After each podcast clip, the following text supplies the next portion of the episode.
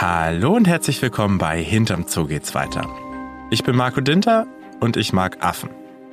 Ich glaube, so oder ähnlich habe ich damals die allererste Podcast-Folge begonnen.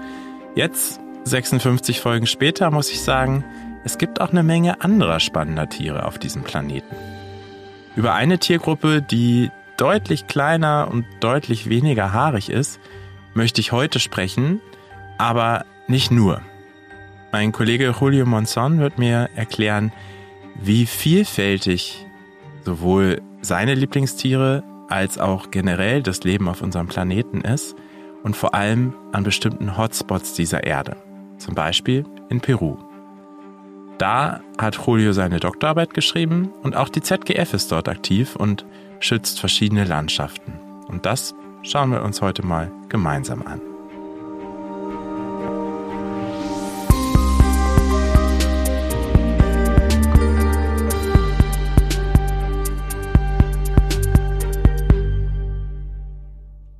Bei mir im Studio ist jetzt mein Kollege Dr. Julio Monson und äh, ich freue mich sehr, dass er da ist. Hallo Julio. Hallo Marco, danke und schön hier zu sein. Vielleicht magst du dich einmal kurz selber mit zwei Worten vorstellen und sagen, was du bei der ZGF machst. Ja, ich bin seit einem halben Jahr schon, äh, die Zeit vergeht so schnell, ähm, hier bei der ZGF und bin der Programmofficer für Kolumbien und Peru. Und ich bin sozusagen die Brücke zwischen unseren Kollegen in Peru und Kolumbien und mit unseren Kollegen hier in äh, HQ, also in Frankfurt. Und ich bin bei allem ein bisschen dabei und helfe den Kollegen, sich zu verständigen, irgendwie weiterzukommen mit den ja, Fragen oder ähm, ja, Fragen, die bei den Projekten entstehen. Und wir waren sogar gerade zusammen in Peru. Und da ist mir eine Situation besonders in Erinnerung geblieben. Da sind wir gerade mit dem Auto über so eine kleine Schotterpiste mhm. gefahren in eins der Projektgebiete, wo die ZGF dort aktiv ist. Und dann hast du unserem Kollegen Kevin, der gefahren ist, auf einmal ganz aufgeregt auf die Schulter geklopft, hast gesagt, pare, pare, pare, also anhalten, anhalten, bist rausgesprungen aus dem Auto und hast ein paar Pflanzen eingesammelt. Das war außergewöhnlich. Warum? Ja, jeder hat gedacht, ich, mir geht's schlecht, ich muss schnell aus dem Auto raus. Aber ja, tatsächlich musste ich schnell aus dem Auto raus. Und das ist, weil ich eine Pflanze gespottet habe, die habe ich mal am Rande vom, vom, von der Schotterpiste gesehen. Und die fand ich ganz interessant, die Pflanze, weil ich wusste, dass ich mit dieser Pflanze ähm, ganz hübsche und lustige Motten, also Nachtfalter, anlocken kann. Warum oder was für Nachtfalter? Also das, die heißen, die Gruppe heißt, die, also die Bärenspinner heißen die auf Deutsch, äh, auf Englisch ähm, Tiger Moths. Und dies, ähm, diese Gruppe, also viele Arten von dieser Gruppe, die sind an einem bestimmten äh, Molekül angelockt. Ähm, dies, das Molekül heißt, ganz schwieriger Name, Pyrrolizidin-Alkaloide. Also es sind eine, also mehrere Alkaloiden, also eine Gruppe von Alkaloiden, die Pflanzen, ähm, eine, also auch äh, mehrere Pflanzen auf, äh, auf der Welt ähm, als sekundäre Metaboliten oder Inhaltsstoffe. Okay, jetzt haben. müsste ich kurz dazwischen für unsere Nicht-Biologen. ähm, das heißt, das sind quasi dann ja auch Gifte zum Beispiel, die eingelagert werden in der Pflanze? Genau, richtig. Also diese Pflanzen nutzen diese oder produzieren auch selber die PA, kurz gesagt, ähm, um sich selber zu schützen vor Herbivoren zum Beispiel. Also vor Pflanzenfressern. Genau, danke. Und die ähm, Bärenspinner, viele Arten davon, haben sich äh, spezialisiert, diese Pyrrolizidin-Alkaloide, die PAs, aufzunehmen, erstmal zu suchen. Die haben bestimmte Mechanismen entwickelt, die zu suchen, aufzunehmen. Und die lagern die PA in ihren Körper und damit werden sie auch oder sind sie auch geschützt vor äh, Prädatoren, also vor, vor Fressfeinde. Und warum hast du jetzt dann auf unserer Reise plötzlich diese Pflanzen eingesammelt? Wofür brauchtest du die? Genau. Ich habe ähm, äh, meine Doktorarbeit über die Diversität dieser Bärenspinner und um einen Teil dieser Diversität zu erfassen, habe ich diese Pflanzen verwendet, beziehungsweise diese Alkaloiden verwendet, um die anzulocken. Also die habe ich, äh, die Pflanzen, diesen, diese Moleküle habe ich als Köder verwendet. So konnte ich mehr Arten ähm, äh, fangen, als ich zum Beispiel, wenn ich nur eine ähm, äh, Diversitätserfassung mit Licht mache. Ich wollte ein, ein, Komplem also ein Komplem eine komplementäre Methode zum Licht äh, ja, ausprobieren. Das heißt, Motten fängt man normalerweise mit Licht. Das ist ja schon fast ein, ähm, ja, ein Sprichwort wie die Motte zum Licht. Ähm, und du hast was Neues ausprobiert.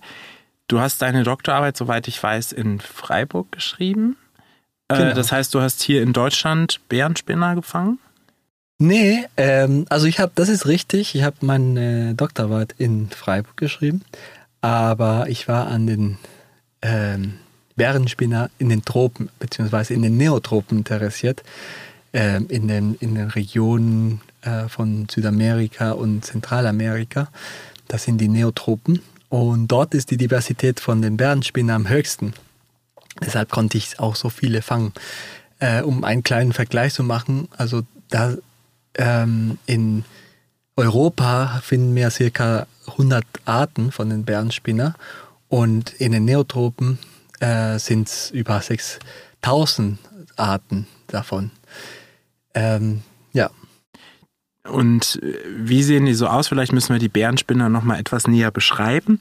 Ich habe dich ja gesehen, wenn du dann nachts diese Pflanzen ausgelegt hast und tatsächlich muss man sagen, waren dann kurz danach oft diverse Motten drumrum, die dann doch irgendwie alle für mein ungeschultes Auge klein und grau aussahen, um ehrlich zu sein. Ja, ähm, also ein, auch eine weitere Besonderheit der Bärenspinner, die an den Pflanzen angelockt werden, äh, aber auch in der ganzen Gruppe, ist, dass sie ganz schöne, auffällige Farben haben, also Rot, Orange, Gelb.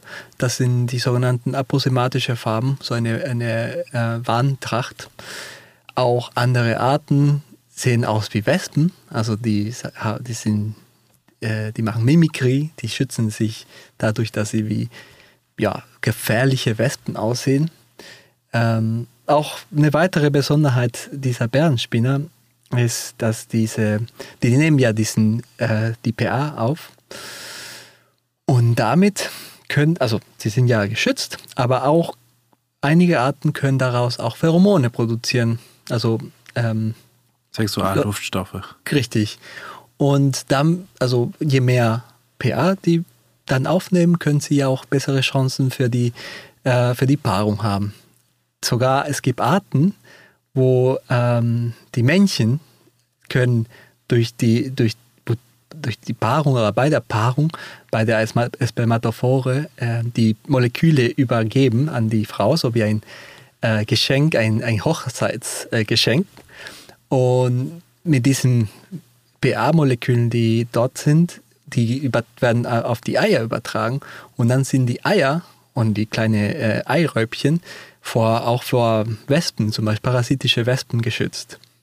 Und die kleinen äh, Larven quasi und Raupen sind schon, schon giftig damit dann quasi. Genau, also es ist eine ganze Ökologie, die sich dahinter verbirgt. Und das Ganze nennt man äh, Pharmakophagie oder in dem Fall PA-Pharmakophagie. Ne? Dieses ganze Wechselwirkung zwischen, das ist ganz äh, witzig und besonders, weil es gibt keine Wechselwirkung zwischen einer Art oder eine Gruppe von Bärenspinner und eine bestimmte Pflanze, sondern eine Wechselwirkung zwischen einem Insekt, also die Bärenspinner, mit einem, mit einem Molekül, also mit den PAs. Und dieses Molekül kann man in verschiedenen Pflanzen, also Arten, äh, auch finden. Okay, jetzt habe ich kapiert, dass diese Bärenspinner doch ein bisschen mehr sind als graue Motten. Wo genau hast du an denen denn geforscht? Für meine Forschung war ich in einer, also in Peru auch. Ich komme auch ja selber aus Peru und, und äh, ich durfte meine Forschung in der ersten biologischen Station oder Forschungsstation in Peru machen, äh, Panguana, äh, Forschungsstation Panguana. Und dort wird seit also über 50 Jahren geforscht. Die, die Station wurde auch äh, vor über 50 Jahren gegründet von einem deutschen Paar. Und über die Station kann man bestimmt eine ganze Folge äh, berichten.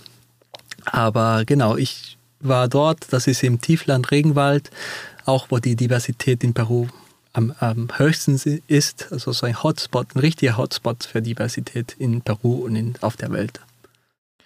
Und was genau war dann da dein Alltag? Du hast schon ein bisschen angedeutet, du hast ähm, Motten gefangen, nicht nur mit Licht, sondern auch mit Hilfe der, ich werde auch PA sagen, ich möchte mir die Zunge nicht brechen. Kannst du mir so ein bisschen beschreiben, was du dann da den ganzen Tag gemacht hast? Genau.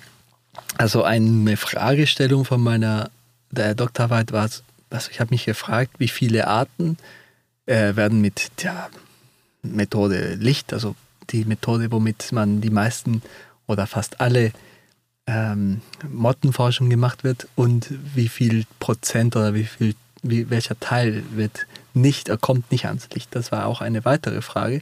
Deshalb habe ich ähm, viel gefangen, also viel, viel ähm, ja, äh, aufgenommen und dafür haben mir Fallen auch geholfen.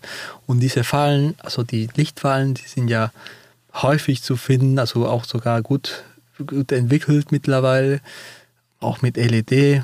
Äh, und die habe ich ähm, ja jeden Abend hingen die in den Bäumen im Regenwald in bestimmten Standorten, auch die PA-Fallen.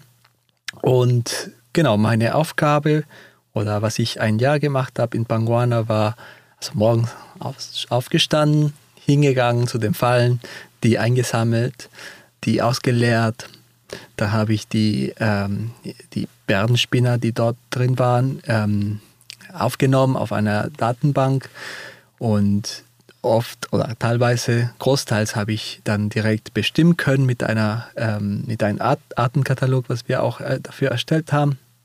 Und das war schon der, ja, so eine Beschäftigung für einen halben Tag, äh, weil, ähm, genau, weil dann bis mittags war ich äh, damit beschäftigt. Bei der Mittagsritze habe ich, äh, muss ich zugeben, ganz ehrlich wenig gemacht, weil mit dieser Hitze kann man wirklich wenig machen. Und dann habe ich mich einfach in meine Hängematte hingelegt. so schön kann die Forschung auch sein. Oder manchmal war ich auch am Fluss. Und genau, um vier, fünf, ja, wenn, ähm, ja, habe ich die Fallen wieder genommen, habe ich die wieder installiert, wieder angeschaltet. Schon um sechs war es äh, dunkel und habe die einfach weiter für mich die Arbeit über die Nacht machen lassen. Wie genau funktionieren diese Fallen dann? Wie sind die aufgebaut? Also die Lichtfallen sind, äh, man nennt die auch Fensterfallen. Fallen. Das sind ähm, so zwei Platten, die äh, übereinander ja, sind und in der Mitte ist das äh, Licht. In meinem Fall habe ich ein LED-Licht, also speziell für Motten verwendet. Und darunter ist ein Trichter und ein Fangbehälter. Dann kommen die Falter und fliegen ans Licht und irgendwie ein Teil davon, man weiß auch nicht genau wie viel, aber ein Teil davon landet dann drin im Behälter. Das waren so die Lichtfallen. Die PA-Fallen, die wurden speziell für die Bärenspinnen entwickelt, weil die sind ganz geschickte Flieger und die können von den herkömmlichen Tagfalterfallen, die ganz äh, einfach sind, ganz schnell rausgehen. Und das war so ein bisschen schwieriges Mechanismus, wo sie reingehen musste durch äh, Schläuche ins, zum, zum Köder, also zum PA-Köder. Und dann konnten sie, konnten sie nicht mehr so richtig, äh, nicht, nicht mehr einfach raus. Äh, diese Falle wurde auch äh, damals vom, von der Forschungseinrichtung an der Uni Freiburg entwickelt. Und genau, damit habe ich die auch tagsüber gefangen, weil die Bärenspinner nicht nur abends unterwegs sind, es gibt auch tagaktive Bärenspinner. Also äh, auf jeden Fall eine sehr spannende Motte.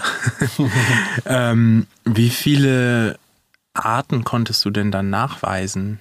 In, mhm. Du hast dann dich auf ein bestimmtes Gebiet konzentriert oder wie war das? Ja, also zum Glück musste ich nicht so weit rennen.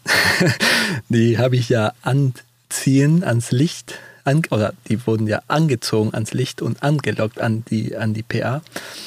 Und ähm, ja, ich hatte ein paar Fallen und insgesamt waren so circa, also nicht überall waren Fallen, aber das ganze Untersuchungsgebiet war nicht größer als zwei Kilometer. Und in diesem Quadratkilometer. Quadratkilometer, ja. danke. Und in diesem relativ, also sehr winzigen ähm, Gebiet konnte ich bis, also über 400 Arten nachweisen. Also Bärenspinnerarten. Mal so zum Vergleich, wie viel gibt es in Europa? Ja, in Europa sind es ähm, nicht, also so um die 100 Arten in ganz Europa. Was? Und äh, um euch mal so eine, eine Zahl zu geben, 400 Bärenspinnerarten auf zwei Quadratkilometern. Es gibt weltweit von den, wie ich ja finde, viel spannenderen, spannenderen Affen überhaupt nur 400 Arten. Also äh, da muss man sagen, da haben die Bärenspinner dann definitiv gewonnen. Genau, und die ganzen Insekten. Also da, wenn man über die, wenn man über Diversität spricht, dann hat, haben die Insekten ähm, einige Maßen ähm, oder Maßstäbe als, sagen wir mal, äh, Säugetiere, ja. Und diese Diversität, die du gerade ansprichst, die ist in Peru besonders hoch. Das hast du eben schon angedeutet. Das peruanische Tiefland, also da, wo, wo Regenwald wächst, ist extrem biodivers. Also gibt es wahnsinnig viele Arten, nicht mhm. nur von Insekten, aber auch von Säugetieren, von Pflanzen, von Pilzen, allem, was man sich so vorstellen kann. Jetzt ist Panguana ja kein ZGF-Projekt, aber wir haben auch ZGF-Projekte in Peru. Wie ist denn die Arbeit oder welche Schutzgebiete haben wir denn da vor Ort? Ja, also wir haben mit der ZGF arbeiten wir an in vier, wir nennen es Land, Landschaften, also Landscapes. Ähm, wahrscheinlich eins, was die meisten Zuhörer, Zuhörerinnen kennen, ist Manu, die Landscape Manu mit dem Manu Nationalpark. Äh, wahrscheinlich ja der der Star bei den äh, Biodiversitäts-Hotspots. Und tatsächlich ein Gebiet, was man unterstützt, wenn man in den Frankfurter Zoo geht, weil ähm, man am Eintritt oder beim, bei der Kasse wenn man seinen Eintritt bezahlt, kann man ja den Naturschutz-Euro mitbezahlen. Das ist eine freiwillige Spende. Und die geht zum Teil mit in den Manu Nationalpark. Das heißt, da haben wir eine ganz enge Verbindung zu in Frankfurt. Richtig. Aber ja. ich habe dich unterbrochen. Du hast von vier Landschaften gesprochen. Nee, danke, dass du es angesprochen hast. Das ist auf jeden Fall echt jedes Jahr eine sehr ähm, gute und starke Unterstützung vom, vom Frankfurter Zoo für, die, äh, für den Manu Nationalpark. Und ähm, genau, und drumherum sind auch andere Nat äh, Naturschutzgebiete. Neben, direkt nebendran ist ein weiteres Landscape, also eine weitere Landschaft, äh, Purus mit dem Nationalpark Mano Purus. Also südlich von beiden ist ähm, Sonene Tambopata. Äh, das sind auch zwei große äh, Naturschutzgebiete. Diese drei sind, sagen wir mal, im südlichen Bereich vom ähm, peruanischen Regenwald. Und ganz im Norden, schon fast an der oder an der äh, kolumbianischen Grenze, haben wir das, äh, haben wir die Lands, Lands, also Landschaft Yaguas. Yaguas ist einer der jüngsten Nationalparks in Peru. Das ist äh, nicht älter als fünf Jahre alt. Genau. Und die sind alle im Regenwald, im peruanischen Regenwald. Und dadurch, dass wir auch in den Tropen sind, also da ist eine sehr große Diversität.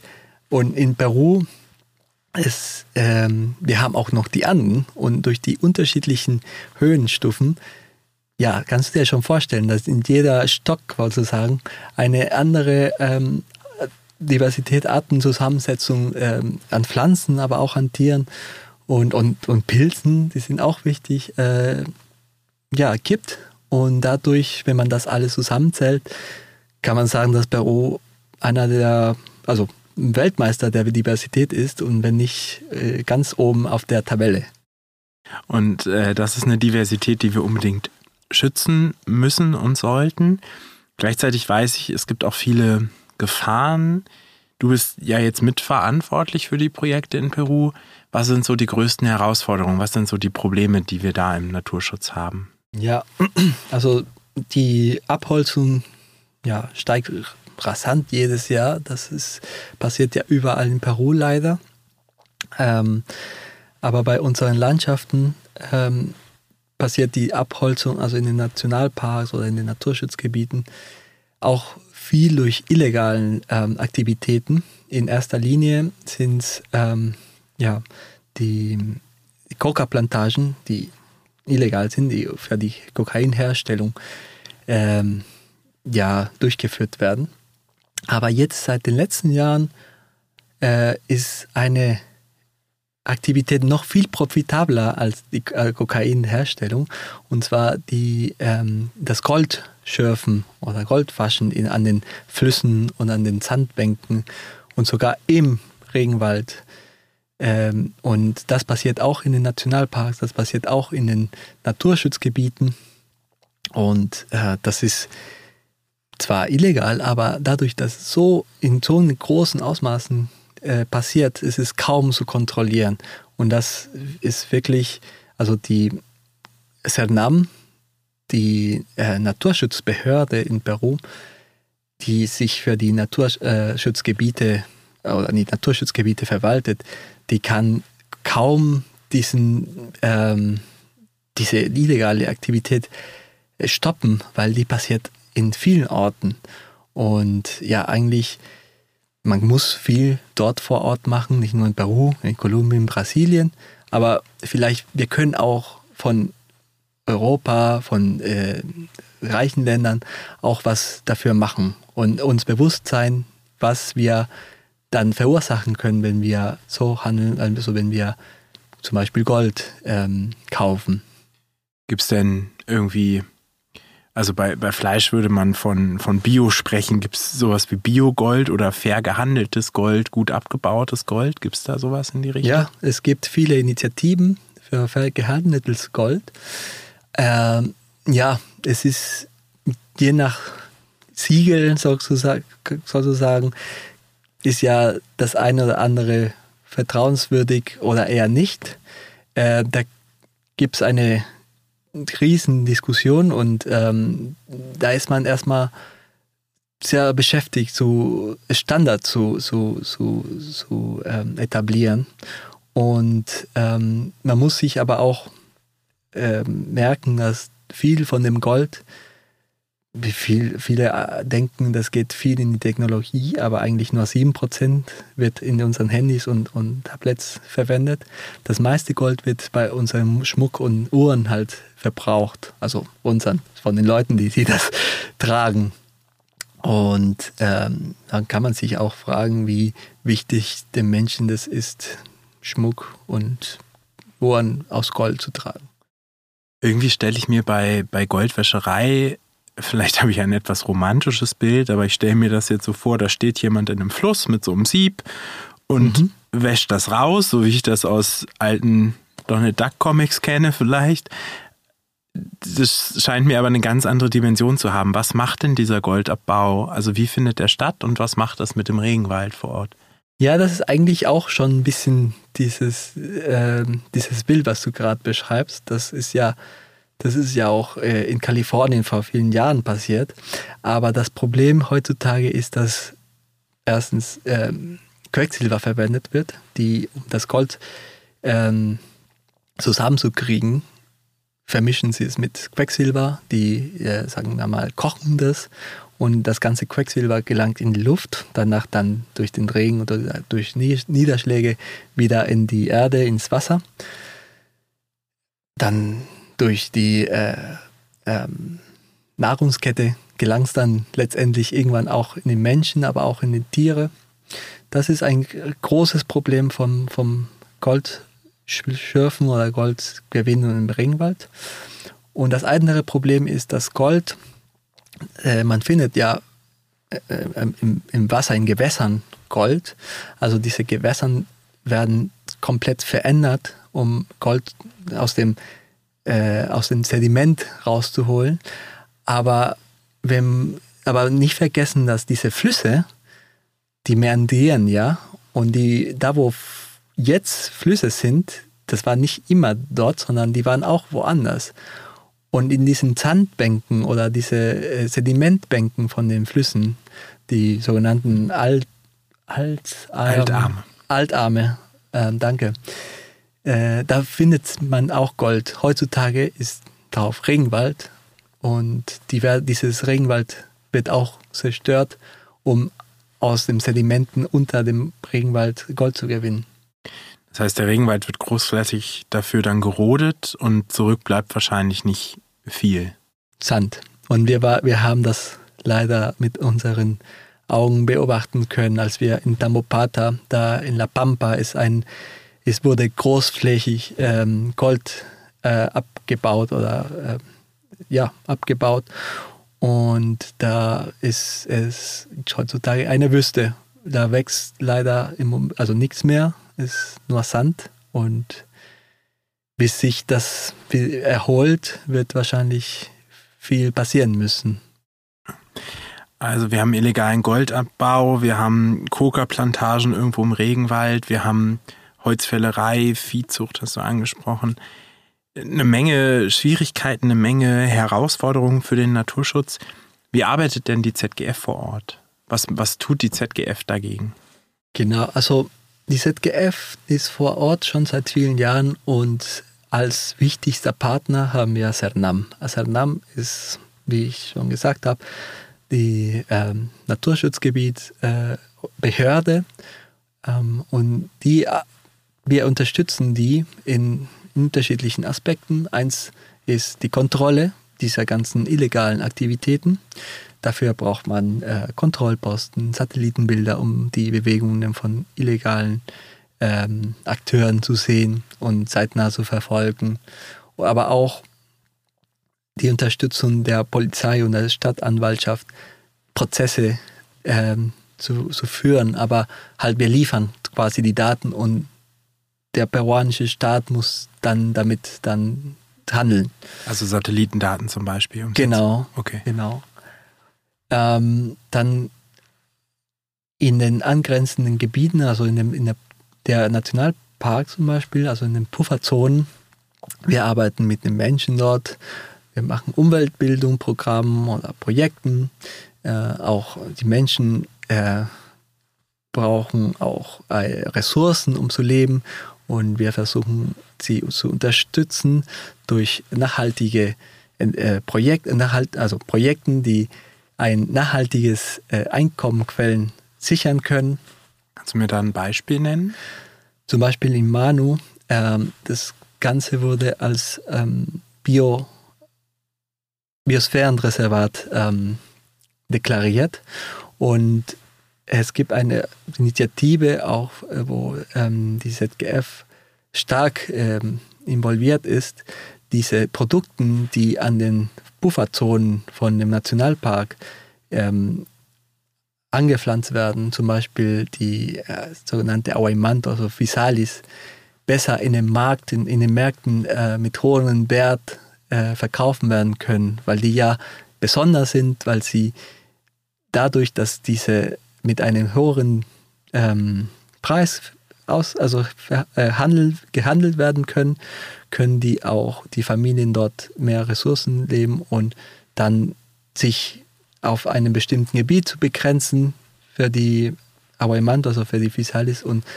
ähm, dadurch ähm, die aus der Idee wegzubringen, mehr Wald auszuroden, um äh, keine Ahnung, Viehhaltung zu, zu machen zum Beispiel. Und wie sieht's, wir haben ja jetzt ein bisschen über Biodiversität gesprochen, wir haben über 400 verschiedene Mottenarten auf äh, zwei Quadratkilometern gesprochen schaut die ZGF sich auch das so ein bisschen an in ihren Projekten? Also guckt die ZGF, welche Arten leben hier? Genau, eine andere Sache, die die ZGF macht in, in den Gebieten, ist äh, ein biologisches Monitoring.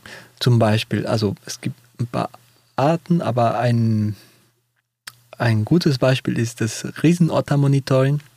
Es gibt ja, das läuft ja seit über 20 Jahren dieses Monitoring. Da hat man Daten, um zu sehen, wie die Populationen, ähm, wie gesund diese Populationen über die Jahre sind, wie sie äh, betroffen werden von diesen ganzen Bedrohungen und wie sie mit dem, ihrem Lebenraum äh, auskommen können, wie das Wasserqualität ist, wie, der, die Wald, wie Wald äh, äh, also Habitatsqualität ist, ähm, ja, wie, ob sich da was verändert in deren Population und, und auch ein bisschen mal versucht zu korrelieren, ob da die Habitatsveränderungen auch damit was zu tun haben, wenn sie ein bisschen denen schlechter geht zum Beispiel. Und endlich mal ein großes Tier mit Fell. ähm, über das Thema Monitoring haben wir tatsächlich auch schon in einer anderen Podcast-Folge gesprochen, in der Folge Was ist was und wie zählt man das mit unserer Kollegin Freya, die auch mit uns in Peru war zum Beispiel. Ähm, das heißt, wir haben in Peru aber wahnsinnig diverse Lebensräume, diverse artenreiche, biodiverse Lebensräume, was man allein schon an 400 Bärenspinnern sehen kann, 400 Arten Bärenspinnern, äh, die dann doch gar nicht so langweilig sind, obwohl es kleine graue Motten sind. Genau, und im Manu-Nationalpark und im peruanischen Regenwald gibt es nicht nur Bärenspinner. Ich war ja auf Jagd von Bärenspinner, aber die wollte ich ja entomologisch eher aus entomologischer Neugier, Insektenkunde Neugier angucken. Und die habe ich ja auch bekommen an meinen Pflanzen. Einmal Aber für euch, wir sind dann nachts immer um die Hütten gesprungen, um diese Stapel von Pflanzen anzugucken und graue Motten, die drumherum geschwirrt sind. Für mich, für mich. Ja, aber unterschiedliche Arten immer. Also und mehrere davon. Und das hat mich sehr gefreut. Leider konnten wir tagsüber nicht die nicht äh, ködern, weil wir ja unterwegs waren. Aber nicht nur diese Bärenspinner gibt es im Manu, sondern auch in den hohen Lagen vom Manu Nationalpark ähm, gibt es auch richtige Bären, also die Brillenbären oder Andenbären. Und ich glaube, wir haben auch hier zwei, nee, nicht glauben, ich weiß, dass hier im, im Zoo, im Zoo Frankfurt, zwei Stück davon haben. Und einer davon heißt tatsächlich Manu, wie der Manu Nationalpark. Richtig. Ähm, den wir ja eben auch mit dem Naturschutz Euro unterstützen. Und damit haben wir jetzt, glaube ich, also so einen perfekten Abschluss gefunden, dass mir nicht viel übrig bleibt, als äh, dir zu danken für das schöne Gespräch. Vielen, vielen Dank, Rodio. Danke, Marco. Und es war echt schön, mit dir zu sprechen.